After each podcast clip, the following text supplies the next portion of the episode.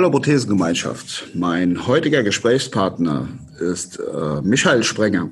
Er ist gerade mal zarte 59 Jahre alt und seit einem Motorradunfall vor circa 40 Jahren Oberschenkel amputiert.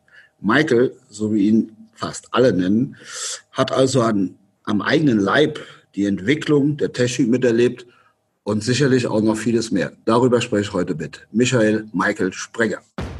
Deutschland geht gemeinsam weiter. Herzlich willkommen zum Prothesentalk, dem Podcast von und für Prothesenträger, Angehörige, Orthopädietechniker, Ärzte, Therapeuten und alle, die mit Prothesen im täglichen Leben zu tun haben. Diese Folge wird präsentiert von der Prothesengemeinschaft. Werde jetzt Mitglied unter www.prothesen-gemeinschaft.de oder lade dir die Prothesen-App in deinem App Store herunter. Jetzt aber erstmal viel Spaß mit der aktuellen Folge. Ja, ich begrüße hier ganz herzlich äh, im Gespräch den Michael Michael Sprenger. Lieber Michael, herzlich willkommen hier im Podcast-Gespräch heute für die, die Prothesengemeinschaft. Du selbst bist ja auch Mitglied dieser App. Ähm, und ähm, ich möchte heute einfach mal zum Anlass nehmen, ähm, ja, mich einfach mit dir ein bisschen auszutauschen. Wahrscheinlich einen sehr spannende, spannenden Lebensweg von dir mal äh, zu hören. Ähm, und vielleicht nachher noch mal ein bisschen über das Thema Peers zu sprechen. Aber lieber, lieber Michael, also ich würde mich oder wir würden uns bestimmt freuen, wenn du dich einfach mal kurz selber vorstellst, so ein bisschen was aus deiner Vita erzählst. Ja, dann fangen wir damit an. Erstmal vielen Dank, dass ich äh, heute mal hier einen Kommentar abgeben darf. Äh, ja, mein Name ist Michael Sprenger oder Michael ganz kurz.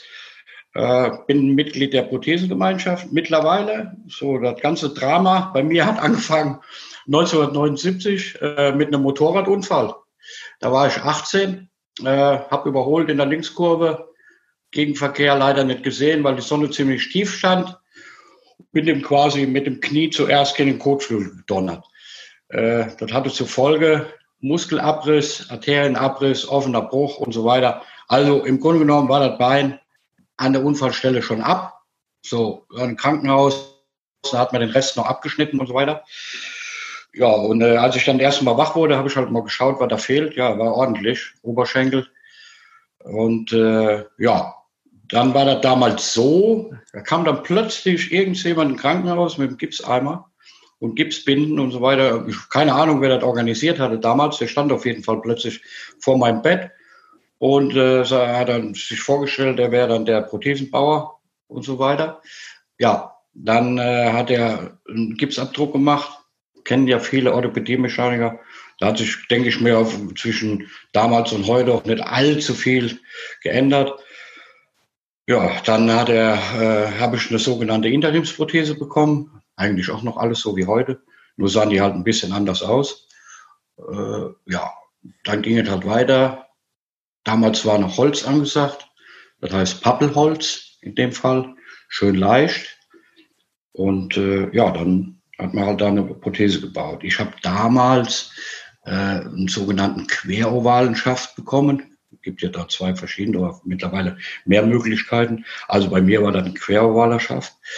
Äh, das heißt, ich habe da hinten mit meinem sogenannten Tuba oder Fahrradknochen, wie man das auch immer nennen will, habe ich auf einer sogenannten Holzbank gesessen. Vorne mit einer Gegenanlage und so weiter. Was das Holz betrifft, äh, kann ich eigentlich nur sagen, das war angenehm, angenehmer Tragekomfort, sowohl im Winter als auch im Sommer.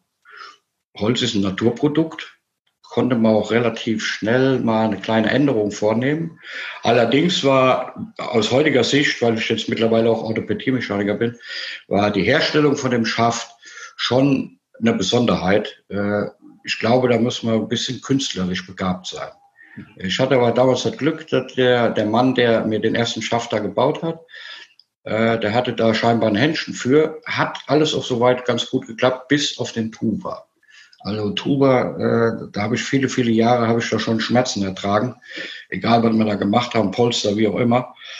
Äh, man muss noch dazu sagen, ich habe also, als ich den Unfall hatte, war ich in der Ausbildung zum Maschinenschlosser und habe äh, 1981, da, 1980 auch da die Prüfung gemacht als äh, Maschinenschlosser.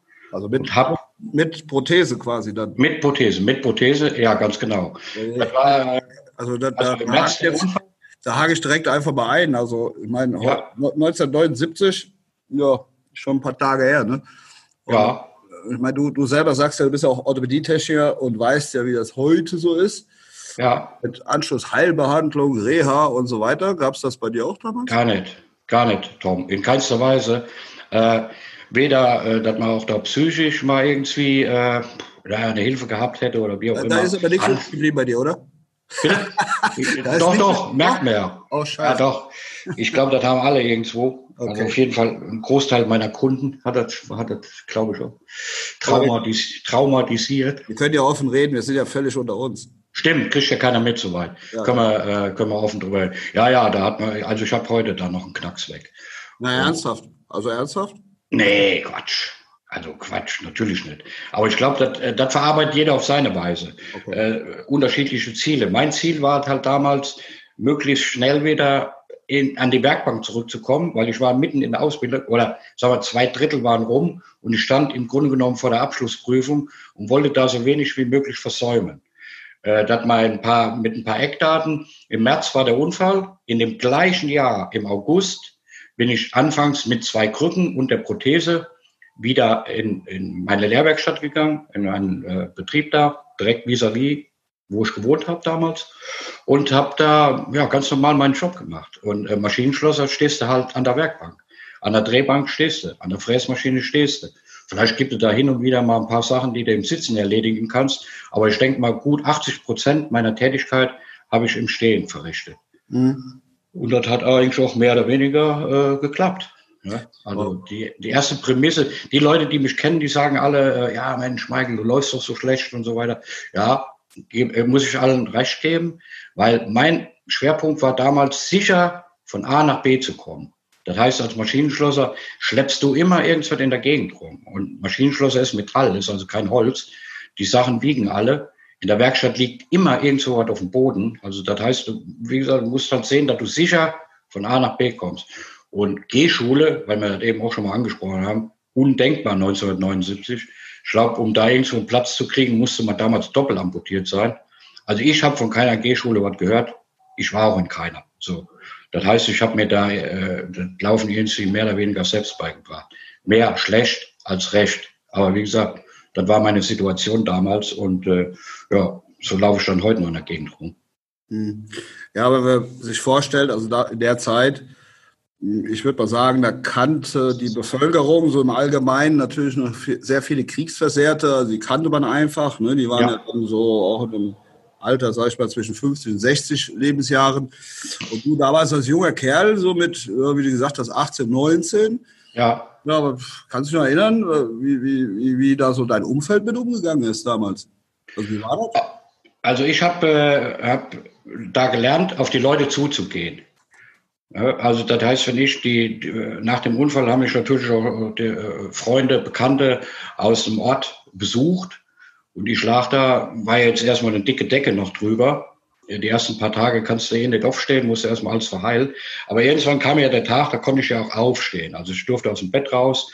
Und das war früher in den Krankenhäusern noch alles ein bisschen anders. Da gab es im Eingangsbereich, wo ich in dem Krankenhaus in Hachenburg gelegen habe, konnte man auch rauchen. Da haben die Leute geraucht. Da war Nebel. Du hast die Tür aufgemacht und da war wie in einer Kneipe.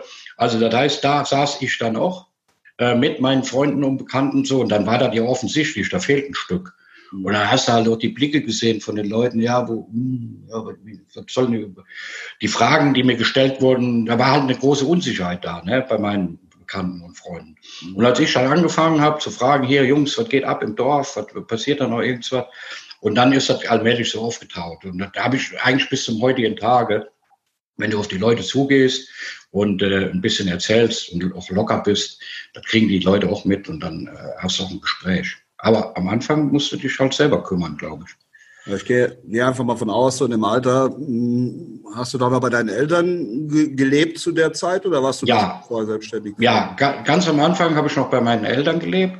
Die, ich habe noch eine Schwester, ein bisschen jünger wie ich, sieben Jahre äh, und Papa und Mama. Und nebenan auch noch die Großeltern. So, ich komme dann irgendwann aus dem Krankenhaus und äh, saß dann da, Prothese, äh, gab es, zu dem Zeitpunkt hatte ich die noch gar nicht, habe ich erst ein bisschen später bekommen dann alles. Ging nicht so schnell wie heute. Ne? Da waren die Zeiträume waren äh, schon andere wie heute, bis was fertig war. So, und dann saß ich da und äh, dann kriegte ich alles Mögliche hinterhergetragen, sowohl von Vater als auch von Mutter. Jeder wollte mich da irgendwie, ah, nee, Junge, lass das mal lieber, kannst du jetzt nicht und so weiter. Und dann habe ich beschlossen, nachdem ich, ach, natürlich mit meinen Eltern darüber gesprochen habe, auszuziehen. Ja, gut, das war natürlich eine mittlere Katastrophe für die, ne? Für die Eltern. Für mich war das Ausbildung und dann so hochgradig behindert, wie soll das wohl gut gehen? Ganz genau. Und dann hatte mein Opa hatte mir auch noch ein Auto gekauft mit Automatik. Ach du grüne Neun. Das funktioniert doch alles gar nicht. Ja, und dann, gut, wie das dann mit der Ausbildung losging, das war ja schon mal, weiterging, das war ja schon mal ein kleiner Schritt, aber dann auch noch ausziehen, auch noch in dem gleichen Jahr. So, da waren aber die Leute, die ich, mit denen ich da zusammen in der Männer-WG gewohnt habe, äh, die ließen mich einfach machen. Das heißt, äh, damals war, das war ein Bauernhaus, das wurde geheizt mit Holz und Kohlen. Und dann mussten wir auch in den Wald Holz machen und so weiter. Ich habe natürlich nicht die Stämme daraus gezogen, aber ich hatte die Kettensäge in der Hand und habe die Bäume umgesägt, zum Beispiel. Ne? So, und die Jungs haben dann den Rest gemacht. Natürlich hast du eine Holzschnitthose da an, schätze Ganz genau, ja. gerade auf der Prothesenseite. Genau, da ganz, ja? War ja wichtig. Er war ja auch aus Holz, hast du ja eben Die war auch aus Holz. die hätte ich mir äh, zum guten Schluss noch äh, zerschnitten dabei. Ne? Ja, äh, ja und so ging die, die, die Sache ist die, ähm, du hast eben gesagt, ja, da kommt dann irgendwann so ein Typ im Krankenhaus, der dann mir gesagt hat, ich bin eigentlich der, der Hypothese baut. Ja. Ähm, Kannst du dich noch so ein bisschen dran erinnern, wie, wie, wie lange musstest du eigentlich stationär da dich im Krankenhaus aufhalten gehabt? Weißt du das noch? Also jetzt Wochen oder Monate? ja, lass mich überlegen. 23. März war der Unfall. Ich glaube, Anfang Mai bin ich entlassen worden. Das hat bei mir allerdings auch noch den Hintergrund, da hatte sich äh, Dreck oder Schmutz hatte sich gesammelt in der Wunde und äh, da fing die ganze Geschichte natürlich an, da hatte sich alles entzündet. Mhm. Ich hatte so Drainageröhrchen im Stumpf. Und da kam dann irgendwann halt nicht nur Wundflüssigkeit, sondern auch andere Sachen rausgelaufen. Und da hat man sich entschlossen, äh, die Wunde nochmal ganz aufzuschneiden, frisch aufzuschneiden. Die Ränder, das äh, abgestorbene ja, Wundgewebe hat man halt äh, entfernt. Und äh, das hat die Sache dann nochmal ein bisschen verlängert, bis das dann alles zugeheilt war, weil das hat man dann nicht zugenäht, sondern ich hatte, könnt ihr euch vorstellen, einfach eine offene Wunde unten, habe dann mein, mein äh, Spiegel, den ich zum Rasieren hatte, mir einfach mal dahin gehalten und ich konnte meinen Muskel sozusagen sehen. Ne? Also war da quasi offen an der Stelle? Das war offen, das blieb auch offen, da sollte Luft dran und das wurde, ich glaube, mit Wasserstoff Superoxid, kann das sein? Mit irgendwie so einer, so einer Lösung wurde dann immer ausgetupft, jeden Tag. War nicht schmerzhaft, muss ich sagen. Das war überhaupt nicht schmerzhaft. So, und dann hat man halt gewartet, bis die Wunde im Grunde genommen wurde, die schon von alleine, ging die immer weiter zu. Und dann hat man halt einfach, ist man dann hergegangen und hat die professionell halt vernäht. Und äh, ja, das hatte die, den ganzen Aufenthalt nochmal, denke ich mir, ja, vielleicht schon 14 Tage verlängert. Insgesamt war das schon lang, finde ich. Ja, also ich meine, so nach einem Unfall, erstmal, aber du beschreibst, das passiert tatsächlich ja heute noch. Also man kann ja nie wissen, ja, welche für, für welche Dreck, welche Keime hat man sich da eingefangen. Also heute ist zum Teil auch so, dass, dass man das echt schon mit einkalkuliert. Also das weiß ich halt. Äh, Im Fachausdruck nennt sich das sekundäre Wundheilung. Also sprich, wenn da äh, manchmal werden die, die Weichteile noch länger gelassen, schon fast mit dem, mit dem Wissen, da müssen wir eh nochmal nachschneiden. Also das, mhm. eigentlich finde ich so, für die Zeit, finde ich eigentlich äh, diese, diese Ver Weildauer, nenne ich jetzt mal im Krankenhaus, noch relativ kurz. Also nach so, ja, einem, okay. schweren Unfall, ne? nach so einem ja, sicher. einschneidenden Ereignis, wenn man so will. Weil, wenn man, und dann hast du eben gesagt, du bist ja, du bist aus dem Westerwald. Äh, ja. Und, und ähm, ja, heute findest du hier im Westerwald, ich weiß nicht selber, ich bin ja auch von hier, ist schon mal schwierig, da jemanden zu finden, der überhaupt noch weiß, wie man sich amputiert. Das muss man einfach mal ganz klar sagen. Ne? Weil die Kriegsreserven sind weitgehend ausgestorben. Heute ja, sind natürlich die Gros der Amputierten sind sicherlich die, die Gefäßerkrankungen haben, also klassisch Durchblutungsstörung. Ja. Da ist auch wenig, wenig ähm, noch nachher hinten raus, eigentlich bei den meisten zumindest, wenig zu erwarten. Dann reden wir immer von, weißt du auch, von sogenannter Salami-Taktik. Ne? Man versucht ja. erstmal viel ja. zu erhalten. Ja. Irgendwann landet man beim Oberschenkel. Und auch bei denen ist die Verweildauer im Krankenhaus relativ lang. Das heißt, die, die Menschen sind meistens auch schon ein älteres Semester und da ist natürlich logisch, dass dann viel, viel schwieriger ist, da wieder im wahrsten Sinne des Wortes auf die Beine zu kommen.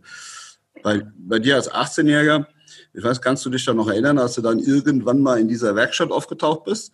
Weil du warst ja selber oder bist ja äh, eigentlich, wie du gesagt hast, Metaller, ähm, so Fein, Feinmetaller kann man schon sagen. Ne? Du hast ja Drehteile ja. im Tausendesbereich, glaube ich, ja. sogar hergestellt.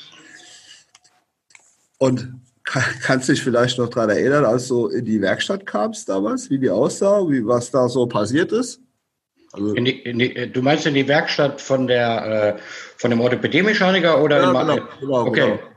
Also den größten Unterschied, den ich äh, festgestellt habe damals schon, äh, da ging es ja oder geht doch heute noch um Menschen. Ja? Ich habe als Maschinenschlosser habe ich eine Zeichnung gekriegt, so hat der Teil auszusehen und genau so und nicht anders. So. Und hier, ich bin halt sehe halt anders aus wie du und so weiter. Jede Amputation ist anders und dementsprechend äh, diese Zeichnungen, die gibt es ja da nicht bei den Jungs. Da war ansonsten, ja, Besonderheiten, der roch, der roch halt immer richtig gut durch die ganzen Farben und Lacke und keine Ahnung, was da alles. Wusste ich ja damals gar nicht, was da verarbeitet wurde. Ich fand das sensationell. Hab eigentlich auch, weil ich eh im Krankenstand war, habe ich dann auch die Zeit genutzt, hin und wieder, wenn die Leute mich gelassen haben, äh, dabei zu sein. Wenn die an meiner Prothese irgendwas gebastelt haben oder so, das hat mich irgendwie interessiert. Ist ja auch eine Art von Technik. Nur die Technik halt irgendein Mensch trägt. Und ich habe äh, Technik verarbeitet, die war nachher in irgendeinem Auto oder wie auch immer. Metall halt. Ja, wir beide haben uns ja dann tatsächlich ein paar Jahre später das erste Mal kennengelernt. Ne? Genau. Als ich ja. die Ausbildung gemacht habe, da gab es einen Kunden, Michael Sprenger. Das weiß ich noch. Das war 1986. Ja. Und da hatten wir halt noch viele Kriegsversehrte. Und da warst du so immer für, für uns so einer der wenigen Highlights in dem Sinne. Da kommt ein junger Kerl, der, der nicht wie die alten Hasen, sagen wir mal, ähm, eigentlich schon, ja, auf Deutsch gesagt, das halbe Leben hinter sich haben, sondern der hatte ja noch vor sich. Ne? Und ja.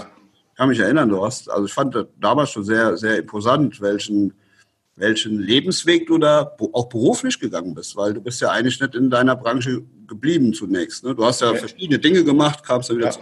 Wie, wie, wie, wie, war das? Erzähl mal. Also äh, du meinst innerhalb der Metallbranche? Ja, und dann hast du irgendwann ja auch mal, äh, soweit ich mich erinnere, irgendwann standst du, äh, sonst standst du immer im Blaumann da vor einem schon mal und plötzlich stand der Michael Sprenger mit einem Nadelstreifenanzug vor. Ah, so, die Geschichte, ja, ja, sicher. Hatte ich noch, äh, ja, da hatte ich einen kleinen äh, Abstecher gemacht ins Versicherungsgeschäft. Äh, eigentlich nebenbei angefangen und äh, das war aber recht lukrativ, das Ganze. Und äh, hatte mich dann äh, zur Hauptberuflichkeit entschieden. Das ging so lange gut, bis damals äh, nach ja, Mauerfall sozusagen alle meinten, sie müssten im Osten Business machen. Ich war da leider auch von angetrieben und hatte auch meine Vorgaben, obwohl ich da selbstständig war im gewissen Sinne. Aber man sagte mir halt, wo ich hinzugehen hätte. Und äh, danach bin ich dann ausgestiegen, weil ich fand schon damals, dass die Leute im Osten andere Dinge gebraucht haben wie eine Lebensversicherung, aber egal. Äh, dann habe ich das Ganze an den Nagel gehangen und äh, war dann wieder tätig, noch ein paar Jahre wieder als Maschinenschlosser mhm. in einem kleinen Familienbetrieb, auch im Westerwald. Äh, da haben wir zum Beispiel Sachen gemacht für Euro Disney, Paris, äh, Rollercoaster, sagt vielleicht dem einen oder anderen irgendwas die Ver Verriegelung zwischen den einzelnen Wagen beim ICE und so weiter. Also richtig geile Sachen für einen kleinen Betrieb im Westerwald, sensationell, äh, was wir da aus dem Boden gestampft haben. So, und dann kam irgendwann der Herr Kipping und äh, fragte mich, ob ich nicht Interesse hätte, eine Umschulung zu machen zum Orthopädie-Mechaniker. Das war 1998. Ja, das habe ich dann noch gemacht. Äh, ja, ich hatte mich kurze Zeit davor, das heißt nicht ich, sondern meine Frau hatte sich von mir getrennt. Und da ist man eh so im Umbruch, ja, mache ich jetzt irgendwie irgendwie Neuanfang, wie auch immer. Weil der Betrieb, wo ich da als Schlosser war, der war, das war echt okay, ne? Hat mir Spaß gemacht. Aber langfristig dachte ich mir dann, ja, mit einem Bein. Ich war dann noch mittlerweile, wurde ich 38, als da war das soweit, äh, als ich angefangen habe. Das war schon, äh, denke ich mir, heute weiß ich, dass die richtige Entscheidung war. Ja, und dann habe ich dann zwei Jahre eine Umschulung gemacht und bin dann eigentlich rumgereist, in, war in verschiedenen Betrieben, in Norddeutschland, in Stade und in Hamburg. Ganz unterschiedliche Sachen gemacht äh, zu dem, was ich jetzt heute mache. In Hamburg ging es unter anderem auch um Verbrennungsopfer. Das heißt Silikonmasken äh, selber hergestellt und so weiter. Äh, ja, Schädelhirntraumapatienten, die wurden mit Quengelorthesen, hat man denen wieder geholfen.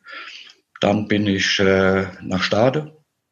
Und in Stade hatte ich dann noch die wirklich Oldbacken äh, Geschichten. Ne? Da habe ich eine Prothesen gebaut, Schalenbauweise, Korsette, äh, zum Teil in den Mädels in Mieder noch zugearbeitet. Also ich habe grob angefangen, die Mädels haben die feinen Sachen gemacht und so weiter. Ja, dann habe ich mir eine Auszeit genommen, würde ich mal sagen. Zehn Jahre lang war ich dann in Bayern. Äh, immer noch Orthopädie-Mechaniker, aber gearbeitet als technischer Leiter. Also das heißt, ich habe äh, quasi meinen Kopf dafür für die äh, Zulassung hingehalten. Da konnten wir auch ein paar Orthesen abgeben und so weiter, die man mal ein bisschen anschränken musste. Das war dann mein Job und ja, war für den Einkauf verantwortlich. Und dann wurde es mir plötzlich langweilig und dann habe ich äh, bin ich zur Firma APT gekommen wieder. Kam, kam schon wieder der Kipping auf dich zu, ne? Irgendwann. Ja, mehr oder weniger. Weil wir Kann sind, ich mich noch vage daran erinnern. Wir, äh, das Schöne war, wir haben den Kontakt eigentlich nie verloren über die ganzen Jahre. Mindestens ein oder zweimal im Jahr miteinander telefoniert. An unseren Geburtstagen zumindest. Manchmal auch zwischendurch noch. Und äh, da dachte ich mir, ja, vielleicht hat der Tom einen Job für dich, Werkstatt kehren oder wie auch immer. Und äh, so bin ich dann wieder back to the roots. Ja, ja, gut, über den heutigen Job können wir ja nachher nochmal reden, aber ja. äh, irgendwann hast du zwischendurch erzählt, ja, dann äh, habe ich mich quasi von meiner Frau, oder wir haben uns getrennt, meine Frau. Ja. Ähm, wird man ja, also ich glaube, du wirst äh, da bestimmt öfter nach gefragt als ich zum Beispiel als Nicht-Amputierter, aber das ist ja schon so ein Thema, wird, wird vielleicht eher gar nicht so gerne drüber gesprochen, aber war das damals für dich als wirklich junger Mensch ein Problem, sagen wir mal, Frauen da kennenzulernen? Also gerade aufgrund deiner Behinderung, meine ich. Nee, überhaupt nicht. Äh, ich glaube, das kommt damit, hängt damit zusammen, wie offensiv man damit umgeht. Ich kann mich daran erinnern, als ich äh, meine damalige Frau kennengelernt habe, äh, in der Disco war das. Früher ging wir ja noch in den Disco. Und äh, da haben wir uns dann, kam man, kam man sich irgendwie so ein bisschen näher und so weiter. Und da sagte ich zu ihr, sag ich, ja, gibt doch schon noch eine Geschichte, das kann man jetzt von hier, kann ich dir jetzt hier drin jetzt gerade nicht zeigen. Mir fehlt da ein Stück. Aha, ja. Aber das Mädel war ziemlich cool, muss man da schon sagen. Und ich sagte, ja, okay, Michael, dann, äh, das sehen wir ja dann, ne, ob ich damit klarkomme, ne. Ja, sag ich, okay. Und ich glaube, da haben wir nie drüber gesprochen, während der ganzen vielen Jahre nicht oder auch sonst mit irgendwelchen Mädels. Das stand jetzt nie im Vordergrund. Das heißt, äh, ich bin der Michael, aber hör mal, ich bin jetzt Oberschenkel amputiert. Das hat halt eine mit dem anderen zu tun. Also so sehe ich das nur zumindest. So ist das auch in meinem Freundeskreis irgendwie nie. Im Gegenteil, dass Leute dann gesagt haben, Michael, ja, bei, dir merkt man, außer dass man das jetzt optisch sieht, sage ich mal, dass ich da humpel, äh, du bist total chillig oder du machst dies, du machst das, ja, Grenzen austesten und so weiter, immer wieder. Ich hatte jetzt nochmal ein Gespräch mit meiner Ex, wo die zu mir sagte, Michael, ich kann mich an keine Situation erinnern, wo du jetzt gesagt hast, nee, da komme ich aber nicht hoch. Selbst wenn ich da nicht hochgekommen bin, dann bin ich halt außen rumgegangen. Mhm. Und da hatte ich ja auch mal eine Situation mit dir, wo wir eine tolle Abkürzung gefunden hatten und mussten da quer über den Tennisplatz laufen. So Situation, das kannst du dich ja wahrscheinlich schon dran erinnern. Äh, das war nie ein Thema. Natürlich ist das heute anders mit 59. Springe ich da nicht mehr rum wie ein Geisteskranker. Aber äh, das stand nie. Also das Thema hatte ich jedenfalls nicht drauf. Keinsterweise. Ja, also wie du schon sagst, ich hab, wir hatten ja schon so ein paar äh, Aktionen zusammen. Ähm, ich kann mich erinnern, ähm, irgendwann waren wir ja da im Skiurlaub mal, da gab es mal einen Skiurlaub für, für ja. äh, beinamputierte Skifahrer. Mhm. Und weder du noch ich äh, sind halt Skifahrer, ne? Und ja. wir waren ja da technischer Support, haben wir das schön gesagt, ne? Ja, war ja. Und, und was wir auf jeden Fall konnten, kann ich mich noch gut daran erinnern, ist ja jetzt auch schon ein paar Tage her. Also Après-Ski konnten wir. Ja. und äh, da, da hast du da was geflucht wie ein Rohrspatz, ich kann mich noch erinnern, weil wir hatten natürlich, die Technik haben ja immer das allerletzte Zimmer. Ja. Da war es irgendwie dritter Stock und so eine Wendeltreppe. Alter Fall, da hast du geschimpft, ey. Ja. Ja, äh, das hat den Hintergrund, äh, das mache ich eigentlich heute noch, das klappt auch noch mit 59, wenn ich dann irgendwann abends, wirklich abends spät, die Prothese ausgezogen habe, dann steht die in der Ecke und dann ist das doch okay so. So, wenn man natürlich beim Abriss-Ski ordentlich Gas gegeben hat, muss man irgendwann nochmal pinkeln. Das war in der, der Nacht auch passiert. Und der Tom wusste halt, dass ich, äh, wenn ich die Prothese aus habe, die garantiert nicht wieder anziehe, sondern da auf einem Bein rumhüpf. Und genau das hatte ich dann auch wieder vor. Ich wollte aber kein Licht anmachen, weil ich den Mann ja nicht stören wollte. Und er hat er mir die Tasche da so hingeschoben, seine Tasche so dahin geschoben, dass ich natürlich da drüber gefallen bin, mehr oder weniger. Ne? Ja, und deswegen das Fluchen. Ja, so ja, ne? da, da, musst du aber schon alles erzählen. Also äh, wir waren ja da eine ganze Woche, ne? Und äh, ja. eigentlich ging das Drama ja, also heute wird man da bestimmt irgendwas gegen nehmen können, dass man, äh, kann man ja mal in der Werbung sehen, ne? Kann man hier der, der Mann äh, nicht mehr müssen müssen oder so ähnlich ist. Ach so, ja. Mhm. Auf jeden Fall woran ich mich daran erinnert. Ähm, ich wurde jede Nacht wach, weil ich irgendwie ein, wie so ein Känguru immer nur gehört habe. Tap, tap, tap, tap. Ja. So auf die Toilette gegangen und wieder zurück, tap, tap. Und dann war ich immer wach. Und dann habe ich gesagt, Mensch, kannst du denn vorher erledigen? Dann hast du mich damals angefuhrt. So, das ist doch ganz normal. Ja, dann habe ich gedacht, mal gucken, wie gut er springen kann. Äh, heißt ja Sprenger, heißt ja. Ja, mhm. So, also im Endeffekt würde ich mich heute jetzt mehr wagen. Äh, ich glaube, da wären wir heute auch beide ein bisschen vernünftiger. Also passiert ist ja Gott sei Dank ja. nichts. Ähm, letzten Endes war das für mich auch zum Beispiel immer ganz interessant, dass ähm, ja ich auch gesehen habe, egal äh, was ich da unternommen habe, du hast immer, wenn wir da zusammen unterwegs irgendwo waren, hast du immer versucht, deine, deine, dein, deinen Weg mitzugehen. Aber, und das finde ich dann an der Stelle auch völlig in Ordnung, ähm, du hast nie gesagt, das funktioniert nicht, sondern du hast ja eher überlegt, wie es funktioniert. Ne? Ja. Das fand ich immer sehr spannend bei dir. Bis zum heutigen Tage übrigens. Ja, ja. Also, ist ja auch so. So eine, so eine richtige Stopptaste kennst du gar nicht, oder? Nee, ich habe, äh, haben wir vielleicht ganz am Anfang vergessen. Ich habe schon angefangen, da äh, meine Grenzen zu suchen. Ne? Immer wieder äh, nach, nach irgendwelchen Situationen, die ich dann erlebt habe und äh, auf einmal denke, Mensch, das geht hier auch noch. Tatsächlich sind wir da bist jetzt einfach hochgeklettert. Oder, oder, oder. Da gibt es da in Marienstadt, kennen ja ein paar Leute da aus dem Westerwald, werden das kennen. Da gibt es auch so Stellen, da kann man so ein bisschen klettern, da sind so Steine und so weiter. Äh, da, da klettern eigentlich geübte Leute. Ne? Und das habe ich aber auch geschafft. Dann hat natürlich doppelt so lange gedauert, aber ist egal. Ich stand dann irgendwann da oben. Und da gab es viele andere Situationen, ich glaube manchmal bis zum heutigen Tag noch, wo ich mir denke, ey, Sprenger, guck mal da, ey. Selbst das äh, kriegst, du, äh, kriegst du immer noch hin, ne? Ich bin halt jetzt bis zum heutigen Tag noch auf keine fremde Hilfe angewiesen. Das ist natürlich geil, ne? Außer die normalen Sachen, die halt durch Alter ein bisschen langsamer werden, ne? Ja. Aber auch nicht mehr die großen, großen Kilometer laufen. Nö, also ich denke, also wenn man so andere sieht, ab einem gewissen Alter, ich glaube, so eine Strategie ist auch gar nicht verkehrt, wenn man die entwickelt. Warum soll man mehr machen, als man muss? Ne? Das ist ja, ja sicher. In Ordnung. Also auch, dass du schon mal, was weiß ich, mal einfach, wenn du weißt, ich gehe ein paar Meter länger, dann hast du halt die Gehstütze da. Also einen Stock. Genau, einen Stock. Ich nehme einen Stock mit. Jetzt neuerdings, also seit letztem Jahr hast du so ein äh, CO2-neutrales Gefährt. Ja. Ja, sprich so ein, so ein Scooter. Ja. Gibt dir natürlich äh, so sehe ich das und ich glaube, das hast du mir auch so bestätigt. Das ist ja für dich eigentlich ein mega äh, Zugewinn an, an Mobilität. Hammerhart. Bord, ne? Hammerhart, ja, wirklich schön. Äh, das ist überhaupt auch ein Thema, aber da müssen wir einen extra Podcast äh, mitmachen, wo man einfach mal mit den Leuten drüber spricht. Äh, wir haben genügend Kunden, denke ich mal, äh, die sich auch über so eine Mobilität freuen würden. Du musst da nicht irgendwie jemand am Arsch lecken und fragen, hier kannst du mich mal hier hin oder dahin. Viele Leute äh, haben auf, aufgrund des Alters sind die nicht mehr in der Lage, ein Auto zu fahren. Völlig korrekt. Aber die könnten mit einem Scooter, wären die immer noch mobil. Und wenn es nur darum geht, um die Ecke mal in ein Kaufhaus zu fahren oder auf der Post oder, keine Ahnung, abends in der Wirtsstube.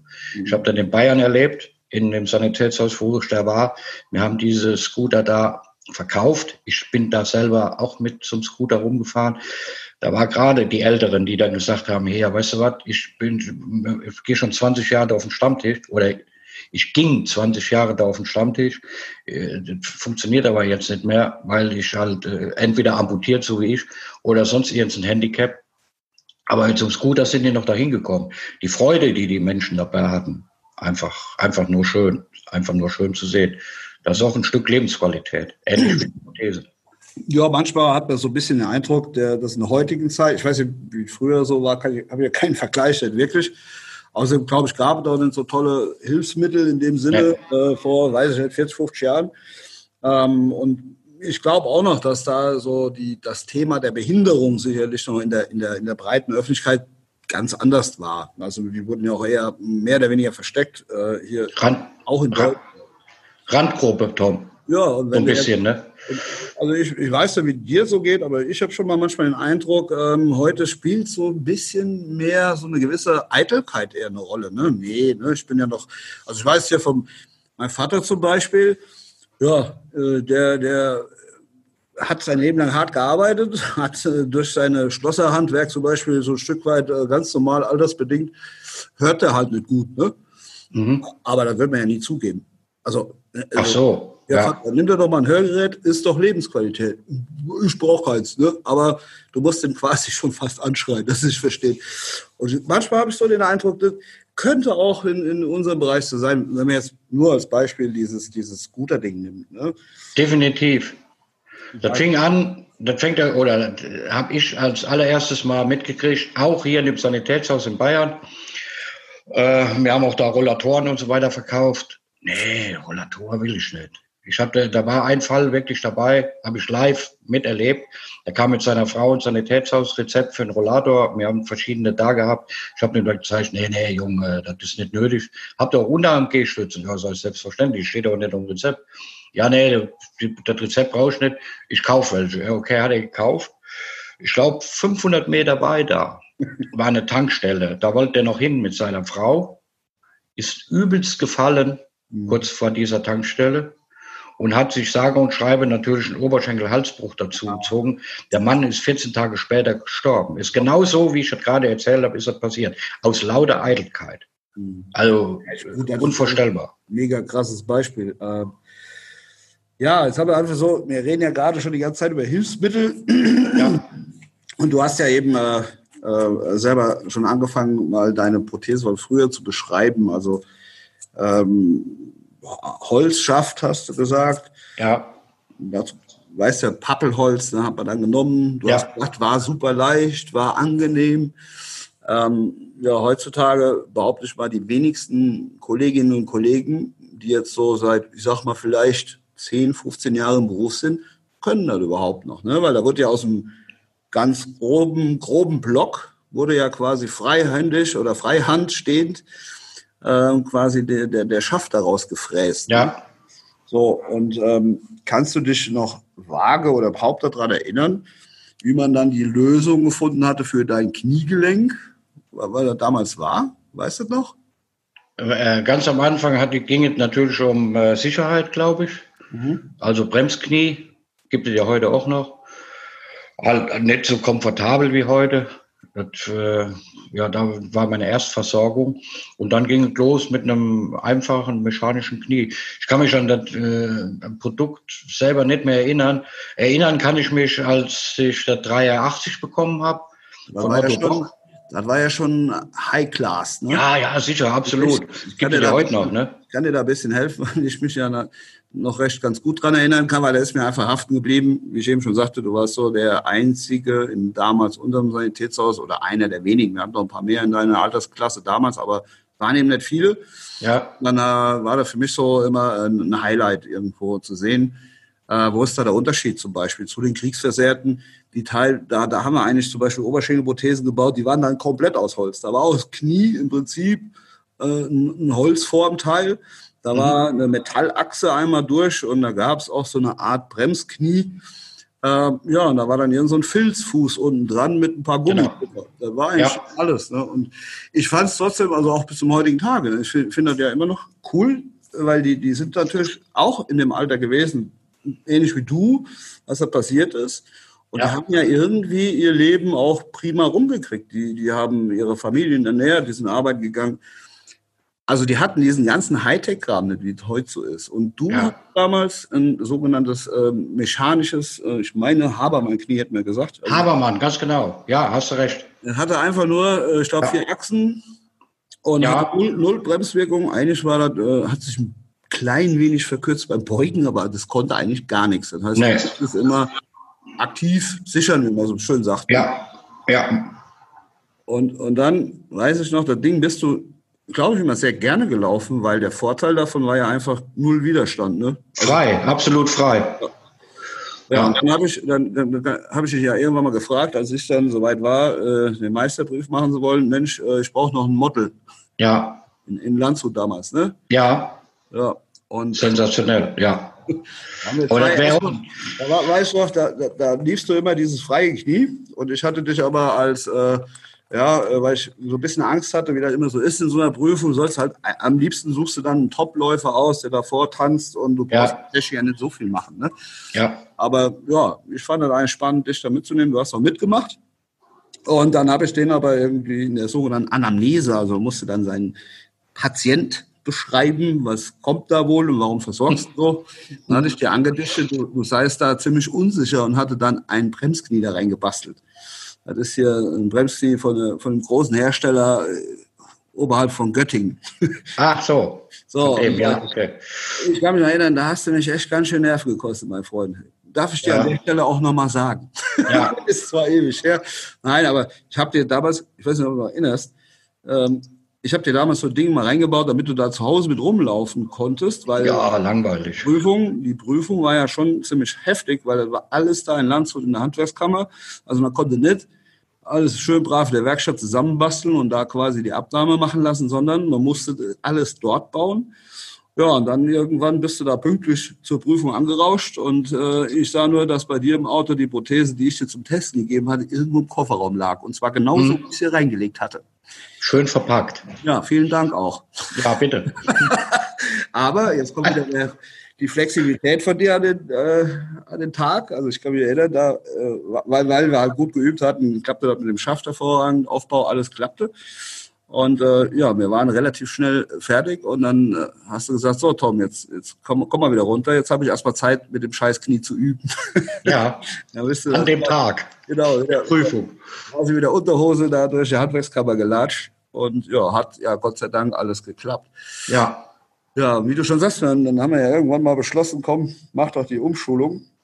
Und das war ja eigentlich so in der Zeit, als die moderne Einzug hielt in unserer Prothesentechnik. Ja. Ne? Du erinnerst? 98. 97, 98. Ja. 98 kam das Silek auf den Markt als ja. super, super äh, Hightech-Gerät zum ersten Mal, ein Prozessor, steuertes Kniegelenk. Ja, dann haben wir ja alles dafür gegeben, dass du bekommen hast. Kannst du dich noch erinnern? Ja, weißt also. Du noch welche, dann würde mich das in der Stelle noch mal interessieren. Also, man hatte ja dann irgendeinen Eindruck, wie es wohl werden müsste. Also, man hat sich Vorstellungen gemacht. Ja. Kannst du dich an den Moment noch erinnern, also wie es dann wirklich war? Oder gab es das für dich irgendwie eine Doch, also ich kann mich noch genau erinnern. Katastrophal eigentlich, das Ganze. Äh, ich habe natürlich, das Thema hatten wir eben, halt gelernt, mit den, mit den Knien, die ich vorher hatte, selber zu sichern. Selber zu sichern heißt vielleicht für die Leute, die das nicht wissen, äh, mit dem Stumpf quasi nach hinten zu drücken. In dem Moment hast du halt äh, Sicherheit. Das heißt, kannst du komplette Körpergewicht auf die äh, Prothese äh, drücken. Äh, wenn du das nicht tust, dann knickt das Knie halt einfach weg. Und das war ich halt gewöhnt, weil die Knie waren halt alle frei. Ne? Äh, profitiere ich eigentlich heute noch von. Ja. So, und dann äh, soll ich da mit dem Sealek laufen. Wir haben da alles schön aufgebaut, Statik, keine Ahnung, Elektronik, alles eingestellt. Und dann rannte ich da rum wie der Storch im Salat. Also ich wollte eigentlich einen Schritt dann machen. Das Knie hat überhaupt nicht gebeugt. War einfach wie eine Stelze, immer wieder. Egal wie ich mich da angestellt habe.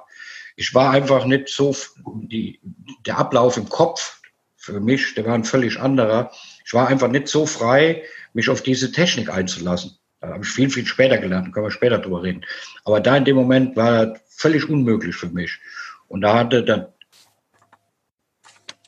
äh, dann hatte da Tom auf jeden Fall äh, eine Idee, äh, so Michael, wir gehen jetzt mal raus und äh, ich stelle mich jetzt mal einfach hier 500 Meter weiter oder 200 oder wie auch immer und dann guckst du bitte nur mich an, nur mich angucken, ganz gerade.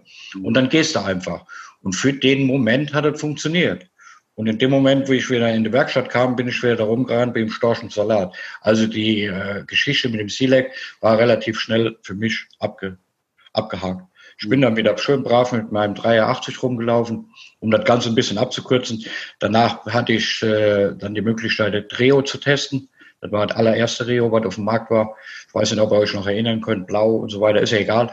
Und dann habe ich mich halt einfach auf diese Technik eingelassen, vom Kopf her. Das ist immer so eine dicke Sache, wenn da irgendwas ausgetauscht wird bei uns Prothesenträgern, Fuß, Knie, wie auch immer. Also du musst dich auch darauf einlassen. Ne? Und wenn du das nicht kannst, das ist mitunter schwierig. Ich habe das gerade eben wieder erlebt. Nur ein Austausch von einem Fuß, schon kommt da völlig anderes Gangbild und so weiter und so weiter. Deswegen ist es auch immer schwierig, wenn die Techniker anfangen, wollen direkt dort zwei Komponenten gleichzeitig austauschen. Du kannst am Ende ganz schlecht äh, abschätzen, wo kommt das jetzt her? Bei dem Oberschenkel zum Beispiel vom Knie oder vom Fuß oder wie auch immer. Hm. Also ja, heute irgendwie hat man den Eindruck, dass natürlich sehr viel, also die Technik, ich finde sie toll, wenn sie funktioniert sowieso. Ja, ja.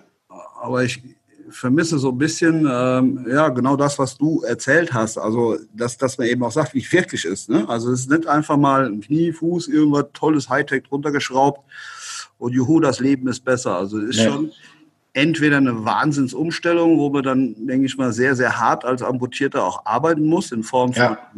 Muskeltraining, Koordination und so weiter. Ja, oder man kann es halt dann auch wirklich gar nicht nutzen. Und, und da da bin ich ganz froh, weil du bist ja auch bei uns in der Prothesengemeinschaft als sogenannter Peer unterwegs. Ja. Ja, Peer ist ja so ein, so ein ja, fast schon Kunstwort, kommt irgendwie, glaube ich, aus den USA rüber geschwappt. Da hat man halt festgestellt irgendwann mal, dass das so quasi Gleichgesinnte untereinander halt ähm, sich besser austauschen können. Ja. Ähm, erstmal schon mal von, von daher vielen Dank, dass du dich da, du und auch, äh, ich glaube, noch über zehn andere sich da schon mal zur Verfügung stellen, weil die Informationen, die du jetzt in den letzten ja, fast 41 Jahren gesammelt hast, ja. ähm, ist, ja, ist, ja, ist ja ein riesen ähm, wertvoller Schatz, sagen wir mal, an Informationen. Wobei, da muss man auch immer sagen, die hast du ja gemacht. Ne? Ja. Aber äh, letzten Endes ja, wenn du mit den Leuten so redest und in Kontakt kommst, sind meistens dann relativ frisch amputierte oder vielleicht Leute, die es nur überlegen, gibt es ja auch heute immer häufiger, also die vor einer Amputation stehen. Ja, haben wir auch da, ja. Wie, wie beschreibst du das? Also wie, wie, wie empfindest du das, was die ja so vielleicht für Vorstellungen haben? Kannst du, kannst du das beschreiben? Äh, Vorstellung, wie das weitergeht nach der Amputation. Mhm. Das ist recht unterschiedlich. Manche haben überhaupt keine Vorstellung und andere aufgrund Internet äh, und so weiter, Social Media, alles Mögliche, was da jetzt da ist, haben die natürlich ganz andere Möglichkeiten, äh, sich da vorher auch mit auseinanderzusetzen. Einfach mal zu schauen, gibt es genug Videomaterial und so weiter und so weiter. Was natürlich bei vielen vergessen wird, das sind alles Topmodels, die da rumspringen. Äh, das sieht alles schön aus. Ich habe da Kundschaft gehabt, die will jetzt plötzlich über den Zaun springen, ist aber vorher mit zwei Beinen nie darüber gesprungen. Das sind dann die Ansprüche, die da teilweise auch an die Technik gestellt werden. Das ist schon sensationell. Hatte ich ja 79 nicht, sagte ich ja. Steht plötzlich einer und macht einen Gipsabdruck, so, du kriegst eine Prothese, fertig. Muss halt sehen, wie du mit klarkommst. Heute kommen die Leute ja mit ganz, ganz anderen Voraussetzungen. Äh, egal ob jung oder alt. Jungen sowieso. Auch ganz schnell zu dem Thema da finde ich es halt schade, dass die sofort mit Hightech versorgt werden, elektronisch, dass man den Leuten nicht einfach auch mal die Möglichkeit gibt, mit einem relativ geilen mechanischen Knie bei einem Oberschenkel, äh, Oberschenkelamputation, äh, erstmal anfangen zu laufen. Nee, das ist direkt Hightech. Und äh, ich kenne allerdings, wenn ich jetzt Para, Paralympics oder sowas schaue, ich habe da noch nie irgendeinen Sportler gesehen mit einem Elektronikknie. wenn die ja wohl seine Gründe haben. Ne? Aber wie gesagt, das sind dann die Vorstellungen der der frisch amputierten, gerade jüngere Generation, äh, wenn, wenn die dann zu uns kommen, das ist mitunter ganz schön schwierig. Und, ja, aber da kannst du, ich sag mal, das ist ja zum Beispiel das Schöne, das ist der Unterschied. Also wir als der Techniker, der selber keine Prothese braucht, weil er eben noch zwei ja. Beine hat, oder der Techniker, ja. der selber amputiert ist und so eine Erfahrung ja. mitbringt, wie du jetzt, äh, die können natürlich mit den Themen ganz anders, äh, oder du kannst ganz anders mit dem Thema umgehen. Mal angenommen, zu mir kommt der junge, motivierte Mensch, der eben total klasse Halbwissen hat aus dem Internet, hat da, ja. also ist ja heute häufig, dass, dass man dann erzählt kriegt, ich brauche genau dieses Gelenk und den Fuß, das wissen die schon meistens. Ja. Wenn du dem dann sagst, pass mal auf, Junge, fang erstmal mit dem Kleinwagen an, ne? Ja. Krieg erstmal Muskel. Also dann riskierst du, dass der äh, Mensch dich dann anschaut und sagt, hör mal, äh, verweigerst du mir etwa das? Ja. ja? Das ist ja. ein bisschen schade. Und da, da finde ich eigentlich schon einen mega Mehrwert, dass, dass wir diese, diese Prothesengemeinschaft eben tatsächlich haben, wo, wo man auch immer wieder genau solche Themen teilweise auch drin lesen kann, also wo ja. sich Leute eben austauschen. Und ähm, ja, ich, ich finde ich, ich bin da schon auch deiner Meinung, wobei eine Meinung zu haben ist schön und gut. Wenn man selber nicht betroffen ist, weiß man A nicht, wie es sich anfühlt und B, ich keine Ahnung, wie ich dann selber wäre. Ähm, aber ich finde schon den Ansatz eigentlich ziemlich gut, weil man muss ja erstmal grundsätzlich wahrscheinlich klarkommen, dass da ein Stück von seinem Körper einfach erstmal fehlt. Genau. Ja, und ich, ich habe immer versucht, in den Gesprächen so zu vermitteln, pass mal auf, ich bin, ich bin zwar der Handwerker vor dir oder für dich, aber arbeiten muss am allermeisten der Betroffene selber. Ne? Also Allerdings. Das ist ja mega anstrengend. Ja. ja. Gehen, ne? ja. ja. Und da, da spielt doch keine Rolle, ob Elektronik oder Mechanik, Tom, finde ich. Ja. Ne, der Kraftaufwand, denke ich mal, ist wohl bei beiden Knien irgendwo, ja, vielleicht sogar gleich. Ja, vielleicht sogar gleich, würde ich sagen. Also das heißt, der Kunde selber ist erstmal gefordert von seiner Muskulatur, von seinem Training, von, ja, von dem, den Aufwand, den er betreiben will. Dafür musst du, reicht es nicht, da irgendwie ein Knie drunter zu schrauben und dann gebe ich da einen Hadamar und dann geht, er, geht die Prothese nach Hadamar. ist ja Quatsch. Also da muss ich schon, ich bin da gefordert, von morgens bis abends. Extremst sogar. Und das bleibt doch. Also ne, braucht keiner zu denken, dass das irgendwann, wenn man älter wird. Im Gegenteil, da musst du dich äh, teilweise noch viel mehr anstrengen, um da von A nach B zu kommen, äh, weil das übernimmt die Mechanik nicht und auch keine Elektronik. Ja. Ja, wie gesagt, ich äh, freue mich, dass du da auch äh, der Prothesengemeinschaft und eben anderen Betroffenen da mit äh, deinen Erfahrungen zur Verfügung stehst. Also man kann dich ja dann über die App, glaube ich, auch direkt erreichen. Ne? Allerdings kann man, ja. So. ja. Ja, lieber Michael, unsere Zeit ist schon äh, wieder mal verflogen wie verrückt. Oh, okay. also, Schade. ja, wir konnten da jetzt noch sicherlich äh, eine Runde weitermachen. Ähm, ja, vielleicht äh, sehen wir uns auch nochmal auf dieser Ebene. Ansonsten, wir zwei sehen uns ja sowieso in der Firma. Ja, denke ich. Ich wünsche dir an der Stelle erstmal alles Gute und ja, vielen lieben Dank, dass du die Zeit genommen hast für die Prothesengemeinschaft. Danke dir. Mike. Danke an euch. Bis dann. Macht's gut. Ciao, ciao. Ciao. Vielen Dank, dass du wieder mit dabei warst. Die Folge wurde präsentiert von der Prothesengemeinschaft. Bewerte diesen Podcast und empfehle ihn deinen Freunden und Bekannten. Aber schalte vor allem auch nächste Woche wieder ein zu einer neuen Folge des Prothesentalks.